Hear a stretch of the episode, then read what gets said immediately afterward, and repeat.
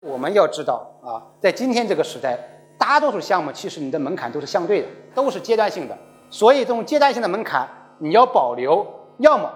有资金的支持，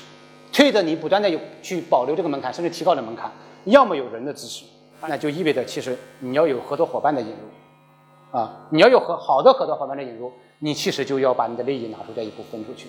我们可能会看到一些上市公司说，哎，你看人家这个创始人到上市的时候。加在一起还有百分之九十以上的股权，这种有没有？有